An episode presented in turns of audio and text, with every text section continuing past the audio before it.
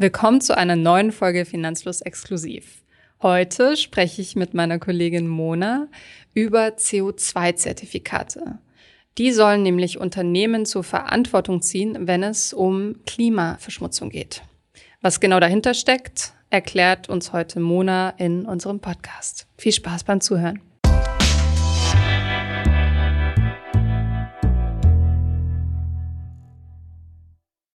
Bevor es weitergeht mit der Folge, noch ein Hinweis in eigener Sache. Du möchtest die Höhe und die Entwicklung deines Gesamtvermögens im Blick behalten, dann schau dir doch mal unser neues Tool, den Finanzfluss Copilot an. Der ist nämlich dann sehr wahrscheinlich genau das Richtige für dich.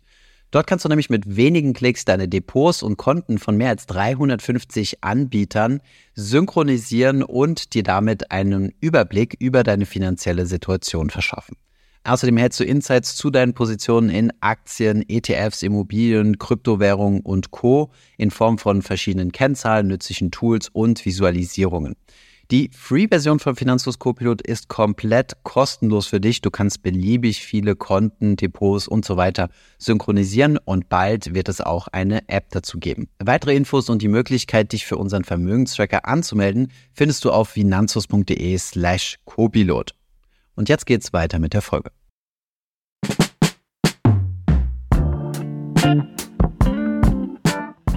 Der Preis für ein CO2-Zertifikat liegt aktuell Mitte November bei 67,05 Euro. Meine werte Kollegin Mona hat dazu einen Blogartikel geschrieben und kann mir deshalb bestimmt erklären, was sich dahinter verbirgt. Was sind CO2-Zertifikate? Hi Anna, genau. Ein CO2-Zertifikat muss ich erwerben, wenn ich als Unternehmen CO2 ausstoße. Das heißt, wenn ich jetzt zum Beispiel ein großer Kraftwerksbetrieb bin oder ein Energieunternehmen und eben diese umweltschädlichen Treibhausgase in die Luft jage, dann äh, muss ich dafür ein Zertifikat kaufen pro Tonne CO2, die ich ausstoße. Und genau, wie du gesagt hast, ein Zertifikat kostet 67 Euro aktuell. Das heißt, das klingt erstmal ganz gut. Es soll was gegen die Umweltverschmutzung getan werden und die Unternehmen werden zur Verantwortung gezogen, oder? Genau, das ist der Gedanke hinter diesen Zertifikaten, die es auch schon eine ganze Weile gibt. Eben, dass man Anreize schafft für Unternehmen, für die Wirtschaft und für die Industrie vor allem, umweltfreundlicher zu produzieren, ein bisschen auf nachhaltigere Technologien zu setzen oder auch auf regenerative Lösungen wie zum Beispiel Windkraft oder Solarenergie und um eben diese Kosten zu umgehen, die entstehen, wenn ich CO2-Zertifikate erwerben muss. Und du hast es gerade schon erwähnt, die gibt es schon etwas länger. Für mich war das noch gar nicht so bekannt. Seit wann gibt es denn CO2-Zertifikate in der Form? Genau, also es gibt, man muss dazu vielleicht am Anfang sagen, es gibt ganz viele unterschiedliche CO2-Zertifikate beziehungsweise Emissionshandelssysteme. Heißt es ein bisschen komplizierter ausgedrückt. Es gibt ganz viele nationale Systeme und äh, aber auch überregionale, wie zum Beispiel das äh, europäische Emissionshandelssystem. Und das gibt es tatsächlich schon seit 2005. Also seit 2005 ist es in Kraft und müssen Unternehmen Zertifikate kaufen. Nun hast du ja gesagt, der Anreiz für Unternehmen soll sein, klimaneutral zu werden, beziehungsweise auf alternative Energiequellen zu setzen und irgendwann die Klimaneutralität zu erreichen. Funktioniert das auch? Ja, es gibt Studien, die das Ganze verglichen haben und ähm, zum Beispiel den Ausstoß von CO2 seit 1990 mit jetzt 2020 verglichen haben und haben festgestellt, dass tatsächlich die Menge an CO2 um 26 Prozent waren es, also knapp ein Viertel, zurückgegangen ist. Und ob das jetzt mit den CO2-Zertifikaten zu tun hat, ist eben die andere Frage. Aber ähm, in der Wissenschaft sind einige Menschen schon sehr überzeugt, dass äh, der Weg über die Zertifikate eben ein guter ist, weil es ja, es eben Anreize schaffen soll. Bei Zertifikaten denke ich gleich auch an Anlage. Mhm. Das könnte ja auch ein Geschäft sein, mit diesen zu spekulieren. Ist das der Fall? Also gibt es Investments in diese Richtung? Ja, ist es tatsächlich. Ähm, auch wenn man in diese CO2-Zertifikate, wie sie jetzt von Unternehmen erworben werden, als Anleger nicht direkt investieren kann, Äh, ist ein bisschen verwirrend, weil es gibt andere Zertifikate als Finanzinstrumente, in die ich wiederum investieren kann. Können wir gleich vielleicht ein bisschen genauer darauf eingehen. Aber es ist tatsächlich so, dass äh, auch institutionelle wie private Anleger in CO2-Papiere oder Emissionsrechte investieren können.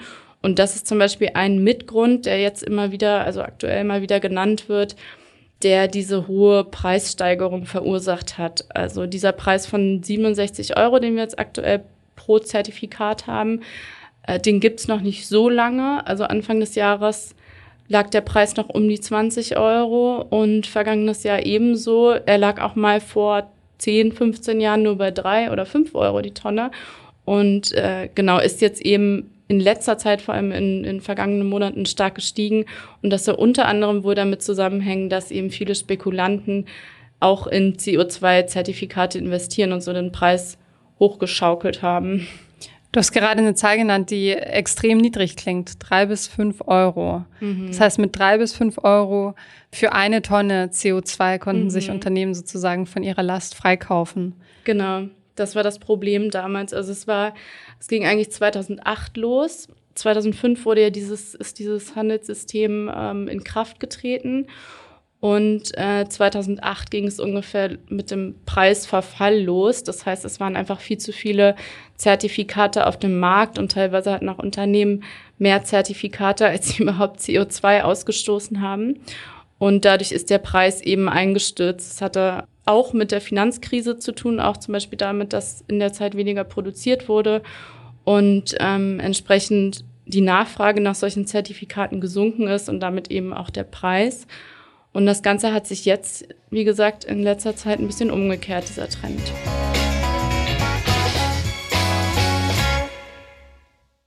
CO2-Zertifikate haben ja, wie du schon gesagt hast, unterschiedliche Gestaltungen und es gibt verschiedene mhm. ähm, Herausgeber dieser Zertifikate. Kannst du mir mal erzählen, was so die wichtigsten sind? Stichwort Europäische Union. Mhm. Genau, es gibt das europäische Handelssystem und daneben eben auch ganz viele nationale Systeme. Also beispielsweise haben die USA und Kanada ihr eigenes äh, Handelssystem. Neuseeland hat eins, die Schweiz ebenfalls und seit kurzem, also seit Januar 2021, hat auch Deutschland ein eigenes Zertifikatesystem, das eingeführt wurde als Ergänzung zum europäischen Handelssystem und äh, ja auch dem Umweltschutz dienen soll. Man darf die beiden nicht verwechseln, denn das europäische Handelssystem bezieht sich vor allem auf die Bereiche Industrie und auch Luftfahrt, also große Wirtschaftsanlagen, Kohle und so weiter. Und ähm, das deutsche Handelssystem geht jetzt zum Beispiel auf die Branche Verkehr, Wärme, also auch ähm, ja, Heizen, Benzin und solche Sachen, die von dem europäischen System noch nicht berührt werden. Und der Preis ist festgelegt beim deutschen System? Genau, der Preis ist festgelegt, was sich allerdings auch mal ändern wird. Denn aktuell befindet sich dadurch, dass dieser deutsche CO2-Preis jetzt erst eingeführt wurde, befindet sich der Preis oder dieses System noch in der Einführungsphase. Das heißt, der Preis wird staatlich festgelegt und liegt jetzt bei um die 25 Euro und soll jetzt sukzessive steigen, also in den nächsten fünf Jahren auf 55 Euro, so der Plan. Und dann wird der Preis äh, am Markt ausgehandelt werden. Das, das ist äh, so der typische Gang, den so ein Emissionshandelssystem vorsieht. Und ähm, genau, dass dann eben der Markt bestimmt, was kostet ein CO2-Zertifikat. Dazu kommen wir später nochmal genauer. Mhm. Vorher würde ich als Verbraucherin und äh, gelegentliche Autofahrerin gerne mhm. wissen, zahle ich dafür mit? Mhm.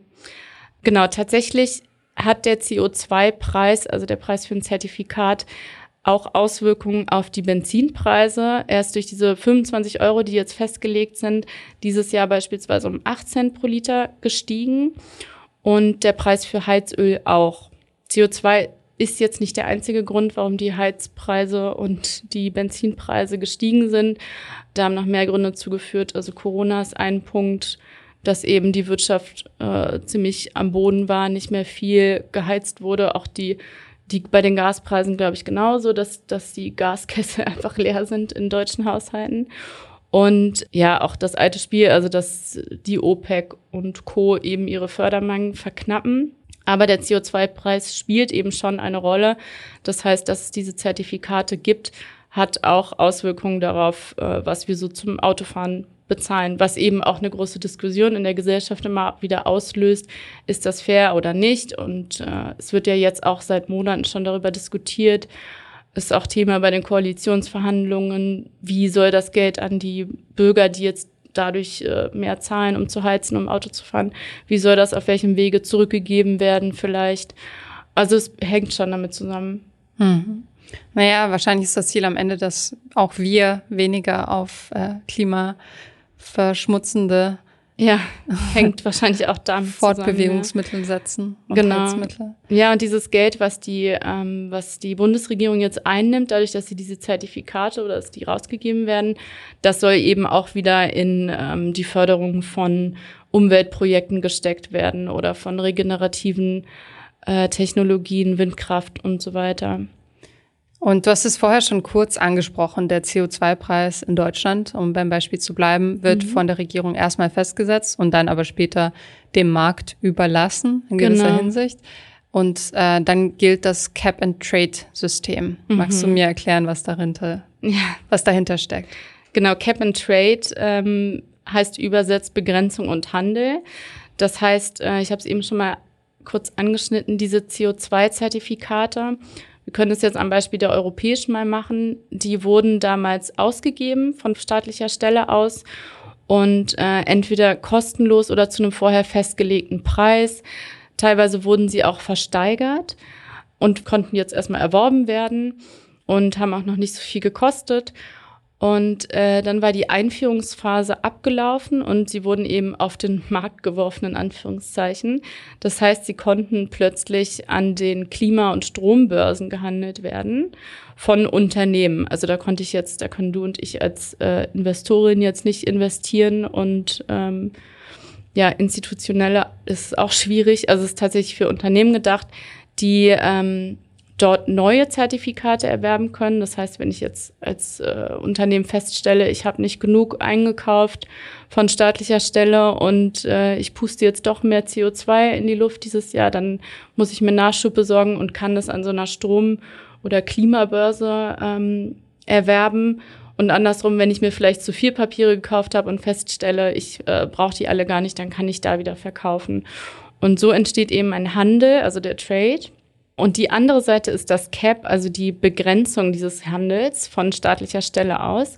Denn um den Umweltschutz oder die Förderung von regenerativer Energie noch ein bisschen mehr zu fördern, greift eine staatliche Stelle dort ein in diesen Handel und verknappt die Menge an Emissionsrechten, die auf dem Markt sein dürfen.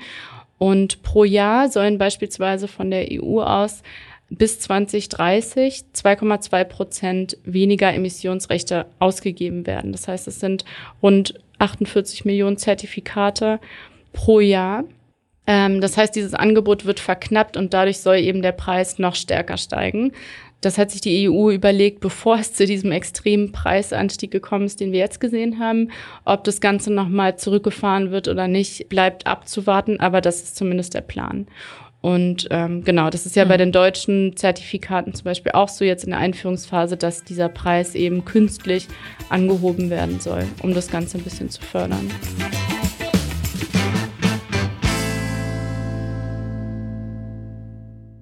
Ja, also wie du sagst, die Politik greift da ein wenig regulierend ein. Das mhm. gleiche ist auch vorher schon passiert, als, wie wir vorhin besprochen haben, die Preise zu Beginn einfach viel zu niedrig waren, mhm. um das Ziel des Klimaschutzes wirklich sinnvoll umzusetzen, ähm, als der Preis zwischendurch auf drei Euro abgerutscht ist zwischen genau. 2013 und 2018. Und es war also günstiger, sich sozusagen frei zu kaufen, als mhm. wirklich alternative Energien einzusetzen. Und äh, wodurch hat ähm, die EU das dann behoben, diese, mhm. diesen Missstand? Mhm. Ja, von Seiten der EU wurde 2018, das war auch ungefähr das Jahr, in dem sich der Preis ein bisschen in dem er ein bisschen gesundet ist, sage ich mal. Äh, in diesem Jahr hat die EU die sogenannte Marktstabilitätsreserve eingeführt. Das ist einfach eine Regelung, dass sobald eine bestimmte Grenze an Zertifikaten überschritten wird, also an Überschüssen an Zertifikaten auf dem Markt, werden wieder Zertifikate aus dem Markt genommen, um ähm, ja zu regulieren und um die Masse wieder ein bisschen zu verknappen und äh, dann so einen Preisverfall zu verhindern, wie man ihn vorher gesehen hat. Okay, also es bleibt spannend, wohin sich der Preis pro Tonne tatsächlich hin entwickelt, auch für Menschen, die ähm, darin investieren. Wie du schon gesagt hast, das ist nicht direkt möglich, aber indirekt, richtig? Mhm. Genau, also ich kann als Privatanlegerin ähm, den Umweg über Finanzprodukte gehen, die den, diesen CO2-Preis abbilden. Und das funktioniert beispielsweise mit Futures, also mit Terminkontrakten, die diesen CO2-Preis eben ziemlich genau nachbilden. Und äh, ja, in solche Instrumente kann ich investieren wenn ich da mich daran beteiligen möchte oder ja profitieren möchte davon, wenn ich jetzt meine, der CO2-Preis wird bestimmt noch stärker steigen, wie es auch von vielen prognostiziert wird, dann ähm, genau kann ich in sowas investieren. Wir müssen gleich dazu sagen, ja, seid vorsichtig mit solchen mhm. Produkten, wenn ihr euch nicht gut damit auskennt oder auch dann. Denn mhm. ähm, das Risiko, das ihr dabei eingeht, ist wesentlich höher als bei gewöhnlichen ETFs oder Einzelaktien. Genau, also selbst äh, wenn man sich damit auskennt, ist es eben, wie du schon gesagt hast, viel riskanter. Das hat mit Futures als Finanzprodukt zu tun, aber auch zum Beispiel damit, dass wenn ich in, also sagen wir, ich investiere in ETC, also so ähnlich wie ein ETF, nur eben auf, auf den Rohstoffbereich. Äh, und dieser ETC bildet quasi oder basiert auf ähm, Futures, auf diesen Terminkontrakten. Dann ist das Geld, was ich darin investiere, kein Sondervermögen, wie beispielsweise bei einem ETF oder bei einem Fonds, sondern ähm, ja, es, ich kann es verlieren in dem Fall, dass der Emittent, also der, der dieses Papier rausgegeben hat, ähm, pleite geht und ja, das, was ich investiert habe, eben Teil der Insolvenzmasse wird und ich das nie wiedersehe. Das ist eins von mehreren Risiken bei solchen Futures oder Zertifikaten auf Futures. Auch die Einlagensicherung in Deutschland über 100.000 gilt in dem Fall nicht. Genau, das griff da auch nicht. Außerdem gibt es ähm, das Risiko des Rollverlusts. Mhm. Genau, Rollverluste, vielleicht erklären wir es nochmal kurz, ähm, können dadurch entstehen, also wenn ich in solche Futures investiere, dann sind das ja ähm, Verträge, das sind kurzlaufende Verträge. Die gehen vielleicht mal drei Monate oder einen Monat und manchmal auch sechs Monate. Und wenn ich jetzt in ETC investiere, der auf Futures basiert, dann ähm, läuft der ja nicht nur drei Monate, sondern ich kann den, ich kann investieren und aussteigen, wann ich möchte. Das heißt, ähm, diese kurzlaufenden Futures äh, lösen sich immer wieder gegenseitig ab. Und wenn das eine Future ausläuft, dann wird quasi neuer, dann wird mein Geld in einen neuen ähm, Vertrag reingeswappt, sage ich jetzt mal. Ja. Und, Wird ein neuer Vertrag ähm, aufgesetzt mit anderen Konditionen teilweise, richtig? Genau, also Konditionen sind ähm, schon meist die gleichen, nur es kann eben zu Preisunterschieden kommen. Also es kann sein, dass dann das zweite Future, was ich dann automatisch erwerbe, dass das teurer ist als das, was ich vorher hatte. Und dann entsteht eben diese Differenz. Dann kann es passieren, dass ähm, ich Rollverluste einfahre. Umgekehrt, äh, es gibt natürlich auch Rollgewinne. Also wird, äh, habe ich auch von gelesen, es kann mhm. natürlich auch passieren, dass, ähm, dass das, worin ich danach investiere, automatisch günstiger ist und ich quasi Geld spare, aber ist jetzt nichts, worauf man unbedingt setzen sollte. Äh, Rollgewinne beim Investieren in Futures.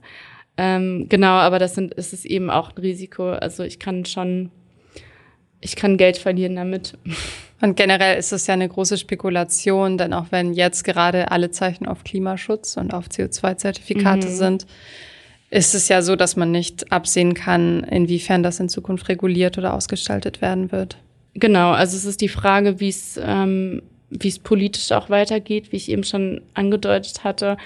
Ähm, aktuell stehen die Zeichen auf Klimaschutz und es wird eigentlich sehr begrüßt, auch von der oder von aus vielen Teilen der Politik wird es eben begrüßt, dass der CO2-Preis steigt und äh, ja, man es der Industrie und Wirtschaft ein bisschen schwerer macht und sie quasi dazu zwingt, diese Zertifikate zu kaufen und so weiter. Aber es gab jetzt auch im Laufe dieser Preissteigerungen, die wir erlebt haben, mehrere Beschwerden von Unternehmen, die gesagt haben, das ist viel zu hart und ähm, ich kann nicht mehr richtig wirtschaften und die Preissteigerungen sind jetzt zu doll. Also es wird auch schon wieder spekuliert, ob die Politik da was zurückdreht, ob es vielleicht von der EU aus irgendwann heißt, wir verknappen jetzt doch nicht so drastisch wie geplant oder wir ähm, greifen da anderweitig ein. Also es kann eben jederzeit eingegriffen werden.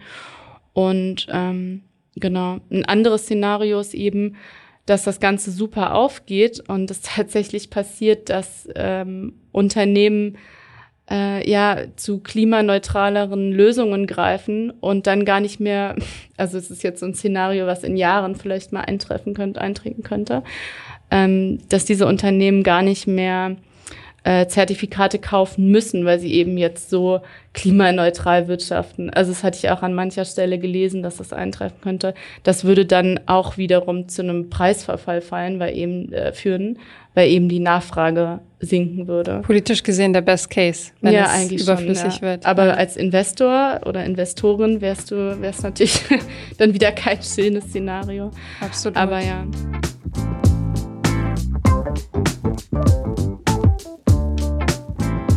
Fassen wir nochmal zusammen, was wir heute über CO2-Zertifikate gelernt haben.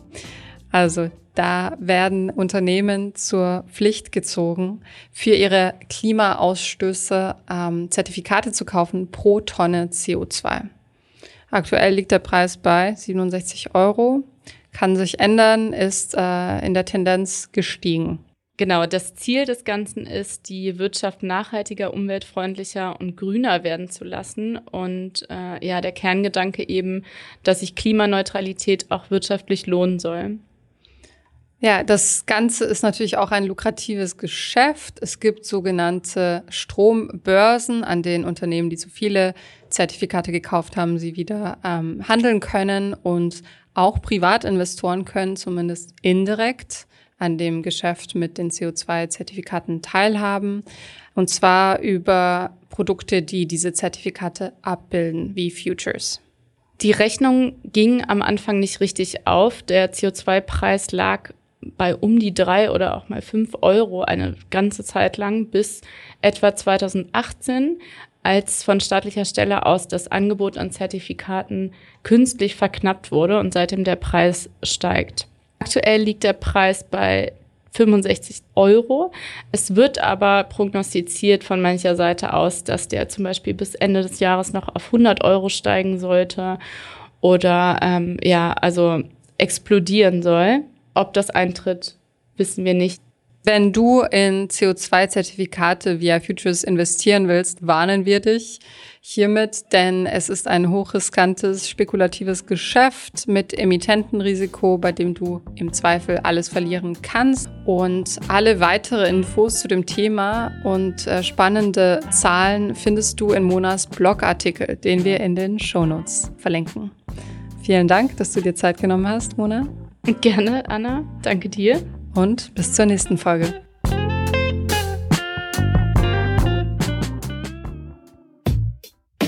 Ich hoffe, diese Podcast-Folge hat dir gefallen und du hast was dazugelernt.